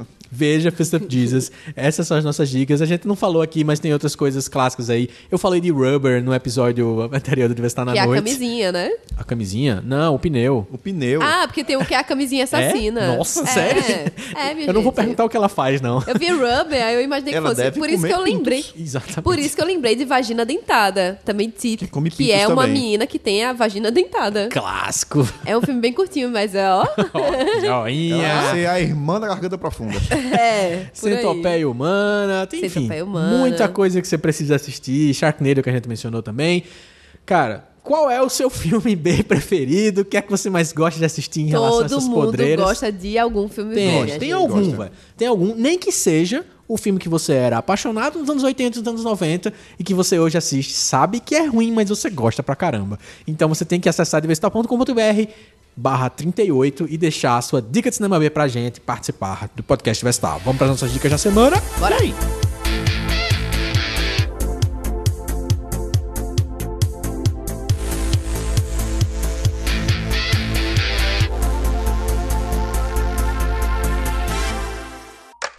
Podcast Diversita. Diversita.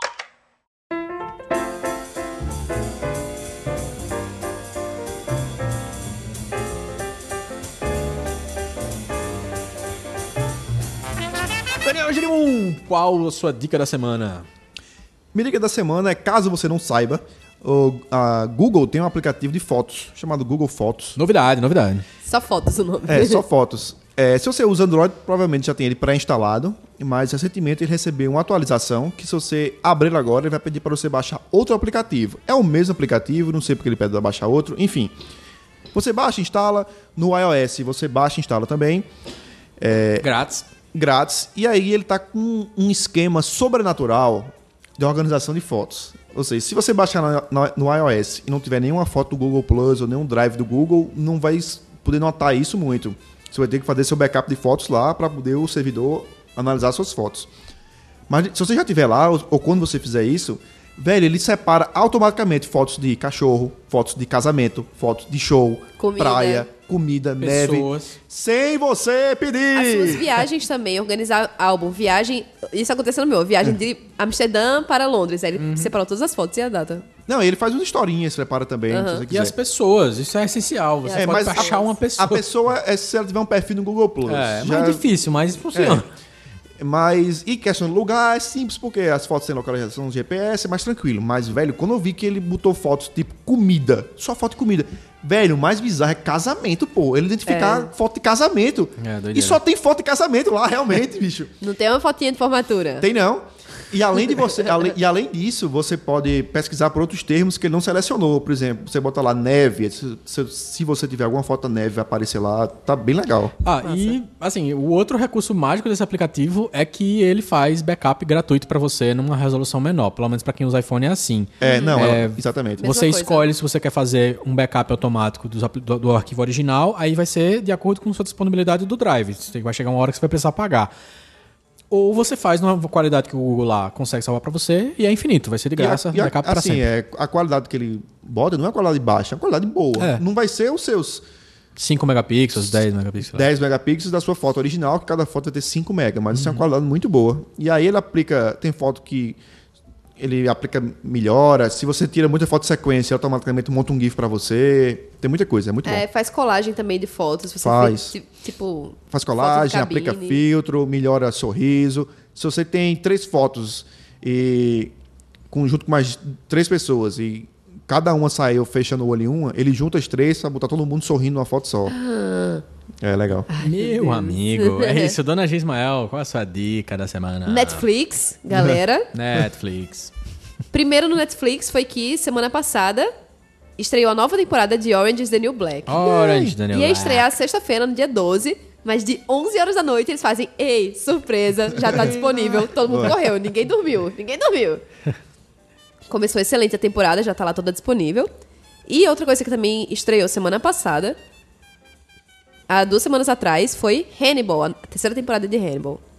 Inclusive, saiu um, push- um post no BuzzFeed falando 75 estilos que mostram por que Hannibal é a série mais poética que existe. Poética? Olha aí. Super poético. BuzzFeed, hein?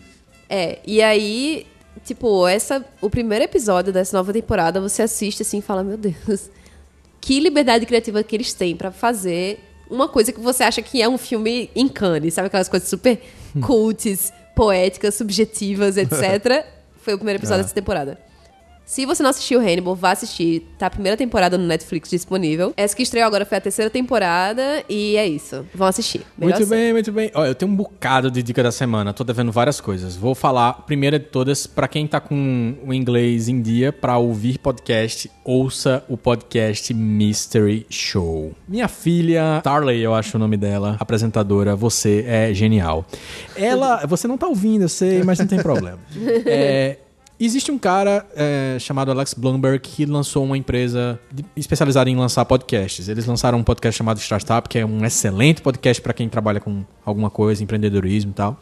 Mas eles lançaram um segundo programa, um terceiro programa, na verdade, agora, que chama Mystery Show. Basicamente, resolver mistérios banais. É, e depois de um tempo que eu ouvi, eu fui entendendo como isso, na verdade, era até uma brincadeira com o Serial, com outros Criminal. podcasts, o, o Criminal, que são de, de casos sérios e tudo mais. O Mystery Show é um, um podcast que você vai ouvir no clima de storytelling do, da, da linha de podcasts americanos, como o This American Life, o Radiolab e tal. Você vai ouvir histórias é, do tipo: uma pessoa foi alugar um filme num sábado à noite fez o seu cadastro na locadora no sábado, quando foi devolver o filme na segunda, a locadora estava fechada. Como que alguém faz meu cadastro e me empresta um filme se a locadora vai fechar na segunda-feira? A mulher vai atrás de descobrir por que, que isso aconteceu. E ela diz: o meu princípio é que eu nunca vou resolver mistérios que podem ser resolvidos pela internet. Só se eu, se eu tiver que ir lá. Então ela vai atrás, vai resolver esse mistério. E é incrível porque isso é apenas uma desculpa esfarrapada para ouvir histórias banais dos seres humanos que ela entrevista e é completamente incrível, né? Tu ouviu um pouquinho, foi? Não. Não, o que Ainda eu ia não. falar, quando tu fala de- falou de podcast, eu ia indicar o O episódio, novo episódio. de This American Life. Faça isso.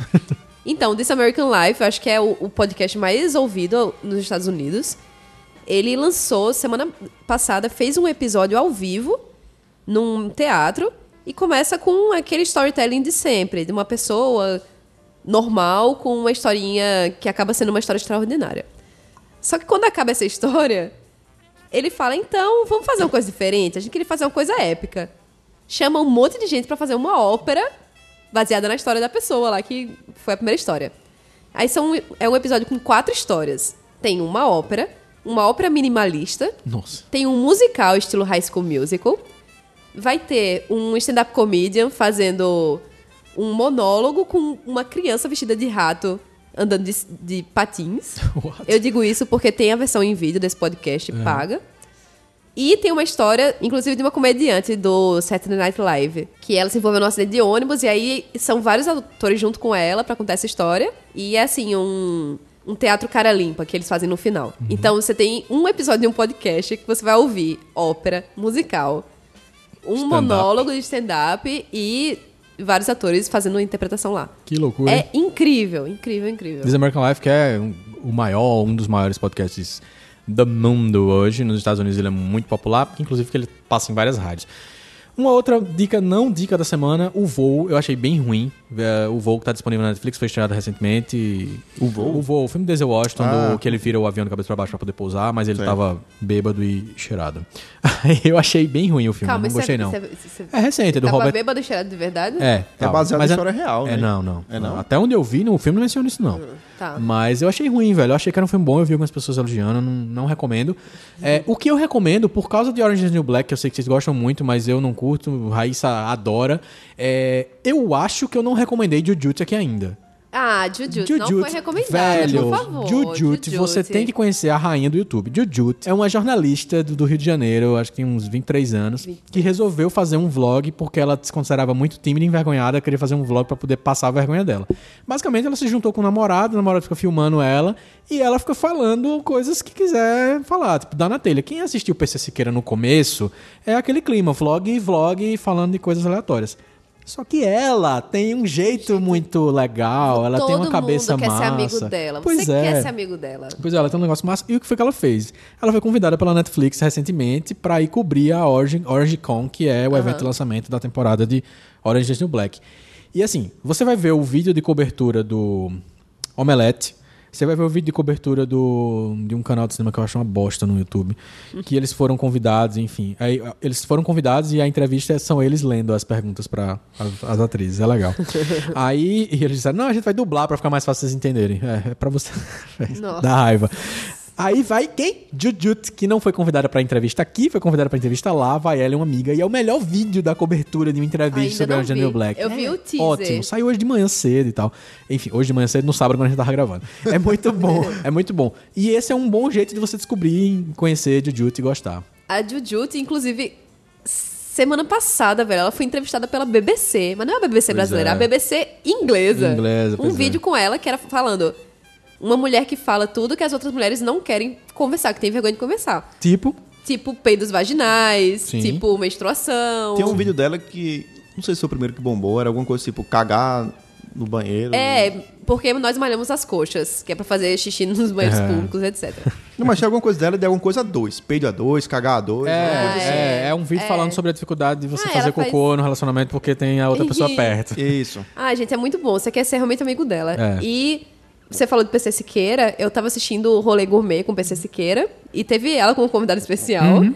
E aí o PC falou pra ela que ela era a única vlogger que ele Que assistia. assiste, é. A única pessoa, ele falou, a única pessoa que eu assisto no YouTube é você. É, isso é muito bom. Isso é um bom ponto de referência. Assista Jujutsu, tem link no post. Os meus amigos, essas são as dicas da semana. A gente vai dar alguns linkzinhos também pra você conferir nos melhores links do mundo, aquelas coisas que a gente fez, compartilhou nos últimos dias. Senhor Daniel, quais as novidades lá no Catavento? O link que eu vou mandar você acessar foi uma besteira que eu escrevi.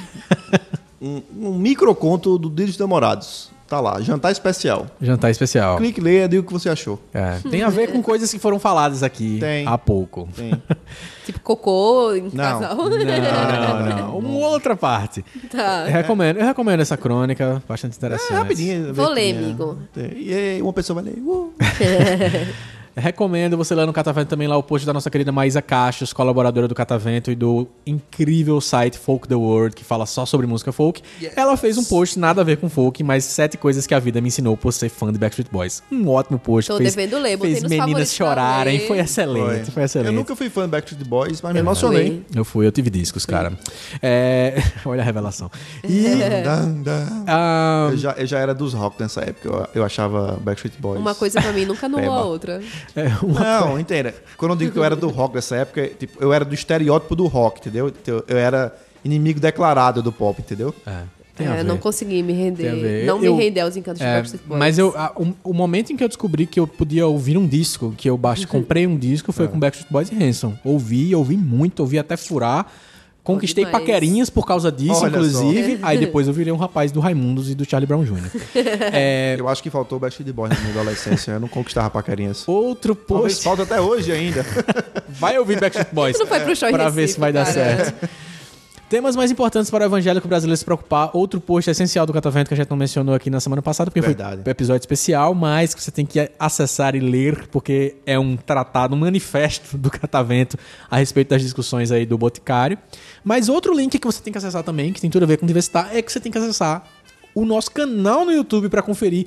Tá tendo making off, tá tendo time lapse de arrumando a mesa, tá tendo versão completa, tá tendo versão só em áudio. Tem um striptease Tem meu. Não, muita mentira. coisa, cara. Tem o striptease meu- chama. Não, tem mentira. muita coisa. Tem que acessar. Tem link no post aí, o canal, nosso canal no YouTube. Ainda não é youtube.com.br Diversitar, o blog Diversitar, mas vai ser uma hora. E Dona G, o que, é que você tem pra indicar pra gente? Tem uma mixtape que vai estar no Trilhas pra Cassete. Uh! Gente, semana passada tava uma vibe muito nostálgica de coisas anos 90. Tipo? Aí. Backstreet Boys. Não, não. tipo. Semi-Sonic. Bandas de um hit só. Ah, Secret tá. Smile. Nobody knows it, but you got a Tipo, secret Como é o nome smile. daquela banda do Eu sempre achei que essa nome das shopping? bandas. Eu sempre achei que essa música fosse R- R.E.M., velho. Não. A do- Sempre achei. Secret Smile, Demorei Bittersweet Symphony. É, é, mas é a do shopping. Clipe no shopping. Clipe Qual, no véi? shopping. Clássico, é, é sensacional, velho. Vou até botar pra Gente, tocar aqui, quer ver? Eu criei uma playlist Qual é já aquela- no Spotify, mas como o meu Spotify é versão pobre, não tem como eu compartilhar com mais ninguém a minha playlist. Qual é aquela música de Cardigans que ficava todo mundo num carro? Pá, pará, É, The New Radicals. E o Gavin... Vixe, eu vou, vou botar pra tocar pra vocês ouvirem aqui. pá, pá, eu botei numa mixtape semana passada, semana retrasada, essa música. Ai, cara, eu esqueci o nome. Que saco. Clássico. Era da Road Trip. Clássico dos anos 90, banda que só teve um hit. Um dos clipes mais importantes da MTV, na época que a gente assistia Uau. MTV.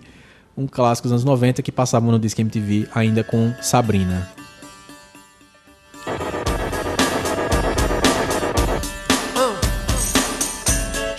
É, exatamente. Exatamente. Muito bom. Só teve isso. New Radicals foi só essa música. É, acabou. então. Nada eu, mais. Eu coloquei aqui. Eu jurava que era YouTube isso. É, lembra. Lembra um pouco a, a fase do YouTube que chegou um pouquinho depois no, no clipe do. No clipe não, no disco I Give Behind. Pois é, aí é, nessa, nessa playlist tem coisas tipo Google Dolls com a única música que é Iris. Google Doll. tem Travis com Sing, é, Oasis com Don't Go Away, Wonderwall. Botei Three Libras de A Perfect Circle, que também acho que é a única música da banda. Aí, sei lá, comecei a lembrar de outras coisas, tipo Good Charlotte, Predictable. Mas você tá falando disso tudo? Anos 90 2000. Quero saber se Diga. você tem alguma novidade em relação a músicas. Ah, tenho! Uma grande novidade. Dia 10 agora eu estreiei um podcast chamado Discofilia. Hashtag ciúminho. E esse podcast, ele surgiu porque Ricardo chegou pra mim, Gi, olha isso. Botou um print de uma conversa de um cara chamado Fábio Bra, que ele é de, do Rio Grande do Sul, enfim, tá morando em Minas, morou em São Paulo. É uma pessoa que viaja muito. Um nômade. Estou e me aí, sentindo como um namorado que apresentou a namorada pro amigo legal e ela largou ele pelo amigo. Continuo aqui, gente. Continuo com vocês. E aí a gente estreou, lançou o primeiro, a- o primeiro episódio, piloto, que foi o Fábio falando sobre Pinkerton. Que o objetivo do, do podcast é a gente escutar um álbum e comentar por cima do álbum curiosidades, vivências pessoais, enfim. E aí o primeiro episódio foi sobre o Pinkerton do Weezer. Isso despertou muito minha nostalgia anos 90, 2000. Bora ouvir um trechinho? Vamos.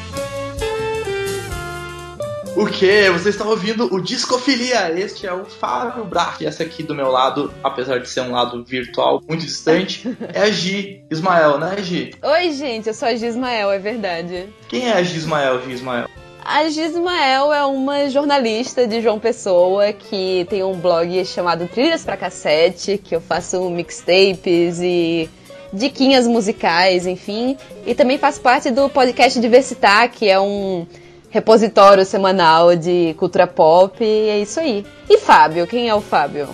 Fábio é alguém que não faz a menor ideia de quem é, mas tá aí, tá, tá- tá tocando projetos em frente, vendo se, se resolve alguma coisa dessa vida louca. E a gente teve essa ideia, eu e Gi, de fazer um podcast que se chama Discofilia.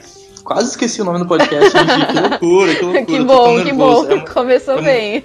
é muito nervosismo. É, tá ao vivo, né? A gente tá ao vivo, né? Estamos ao vivo, ao vivo. Discofilia é uma ideia que eu e a Gi estamos acreditando bastante. A gente curtiu muito a ideia, que é falar sobre álbuns. Discofilia, o, o sufixo, né, vem de filia, que é o mesmo sufixo de algumas palavras que a gente não vai falar. A gente prefere não tem a- falar. Mas que tem a ver com amor. de alguma forma, meio torta às vezes. Massa, desconfilia. Eu vi aí Dona G. Olha aí, muito bom, falando do Weezer. É. E aí o segundo episódio vai ser lançado dia 20. A gente vai lançar episódios sempre nos dias 10, 20 e 30 de cada mês. E é isso, vão conferir lá. Muito bem. Desconfilia tá no Medium, né? Medium.com barra, Barra- arroba Eu desconfilia. não sei ainda como é que é, Enfim, velho. link no post, link no post, link no post. É isso aí, meus amigos. Olha, a gente queria agradecer a todo mundo que curtiu os videozinhos na fanpage do Diversitar. Você tem que acessar facebook.com.br blog Diversitar, tem link também no nosso site. A todo mundo que curtiu, compartilhou os vídeos, os nossos teasers, as brincadeiras que a gente tá fazendo para divulgar o podcast. Valeu todo mundo. Nosso obrigado também para Arroba Manuela Patrícia no Twitter, que compartilhou um trechinho das palavras mágicas que começam qualquer relacionamento. segundo Daniel McLovin, no Diversitar na Noite. As três palavrinhas. As três palavras mágicas. Obrigado a todo mundo que compartilhou. Obrigado também. Olha só, vou dizer aqui o obrigado a quem? Só um instante. Que eu fechei o aplicativo e esqueci completamente. Nosso obrigado também a todo mundo que está fazendo é, compartilhamentos e reviews lá no iTunes, ao muito CRF importante. Underline Rafa. Também ao Douglas Limeira, o CRF, CRF Rafa, nossa, um trava-língua teu, teu nick, cara. Comentou lá, deu cinco estrelinhas e falou cinco estrelinhas pra vocês porque é meu principal podcast sobre cultura pop e o único que não fica atrasado. Muito bem editado e com conteúdo de Ele qualidade. chegou numa época boa. Parabéns, pessoal. Ele chegou numa época boa, que ele voltar. Dois comentários, tem bastante organizado, com risadas originais e temas interessantes, só pecam na frequência. Lá se vai 2013, um tempo que a gente não quer voltar mais. Um abraço pra Rafa, um abraço também pra Douglas Limeira.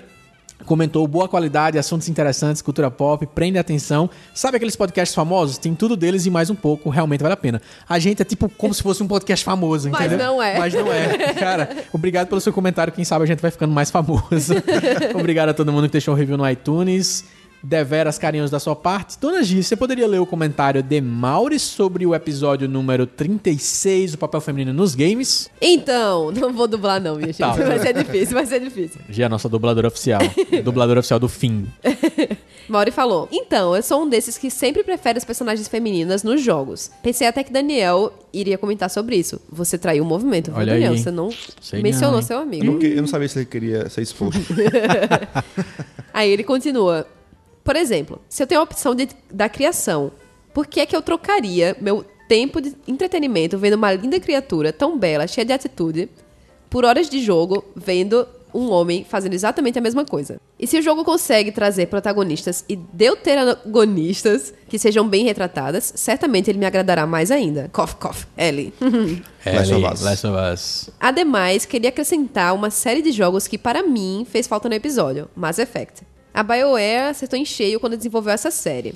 Além do poder de, de escolha de que coloca uma mulher como forte e decisiva, sem ser apenas um avatar com curvas sinuosas e de opções sexuais diversas presentes, que Daniel comentou existir em Dragon Age, jogo da mesma produtora, há nesse maravilhoso universo uma raça alienígena matriarcal chamada Azari. As Azari, uma raça de um só sexo, basicamente femininas na aparência, e com instintos maternais relativamente fortes. São conhecidas por sua elegância, habilidade diplomática e força de caráter. Também são consideradas a espécie mais inteligente, respeitada e poderosa da galáxia, basicamente por terem sido a primeira raça a realiza- realizar um voo interestelar. Isso é interessantíssimo! pois os conflitos e estranhamentos que este status quo ocasionam nos humanos, e através de uma ótica do roteiro, no jogador é inédito que muito bem e muito bem empregado, formando uma magnífica metáfora e crítica à nossa sociedade atual. Abraços, Mari Straps. PS. Personagens femininas que vale lembrar: Shell, a protagonista de Portal, Terra, Lightning, Fang e, Va e Vanille, Vanil. Vanille de Final Fantasy e a deusa Are Am Amaterasu. De Okami. Esqueci de comentar Okami, verdade. Foi isso o comentário de Mauri. Maravilha, uma carta mais uma vez do senhor Mauro, muito obrigado. Salva de palmas para a dona G, que está doente e leu isso tudo ofegante, respirando fundo. Mas era importante que ela lesse, porque era sobre o episódio Feminino nos Games. Ele faz isso comigo, minha gente. Faz passar por essas coisas. Meus amigos, você tem que ouvir, se você ainda não ouviu, o nosso especial do Vestar na Noite, a maluquice mais maluca que o Vestar já fez. Caramba, Ah, gente, você ass- tem que... escuta, Véi, véi. escuta, galera. Fala sério, ouça o do Vestar na Noite em especial, um programa completamente diferente desse que você está ouvindo agora, se você ainda não Total. ouviu, ouça. ah, cartinhas de amor de personagens que você certamente conhece, pessoas do seu coração que você vai descobrir as dicas e os conselhos que outros três personagens deram pra esses personagens. Tem o extra no Facebook e no YouTube, que é Isso. com nossos erros de gravação. erros de gravação Em vídeo. que eu rio todas as vezes que eu assisto. Eu dou play naquele negócio e eu morro de. Então, assim, tá muito engraçado. Vocês têm que assistir, vocês têm que ouvir. E é isso, meus amigos. Acesse diversita.com.br barra 38 e participe desse episódio. Deixe seu e-mail por lá para você receber antes o podcast Diversitar. Assine no iTunes, no seu feed, no Pocket, RSS, Resting Noise. E assine no nosso canal no YouTube para receber tudo. novidades em vídeo. Exato. Faça tudo isso. A gente fica por aqui. Até a próxima. Falou! Adeus, meus amigos e ouvintes. Abraço.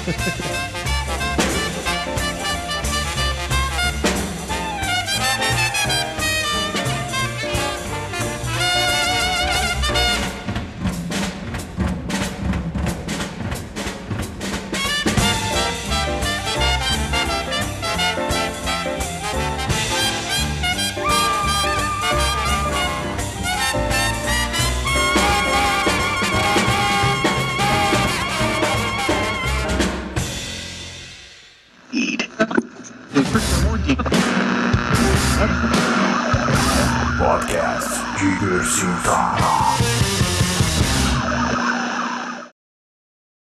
Ok. Deixa eu tossir um pouco, que eu tava segurando a tosse. Ugh.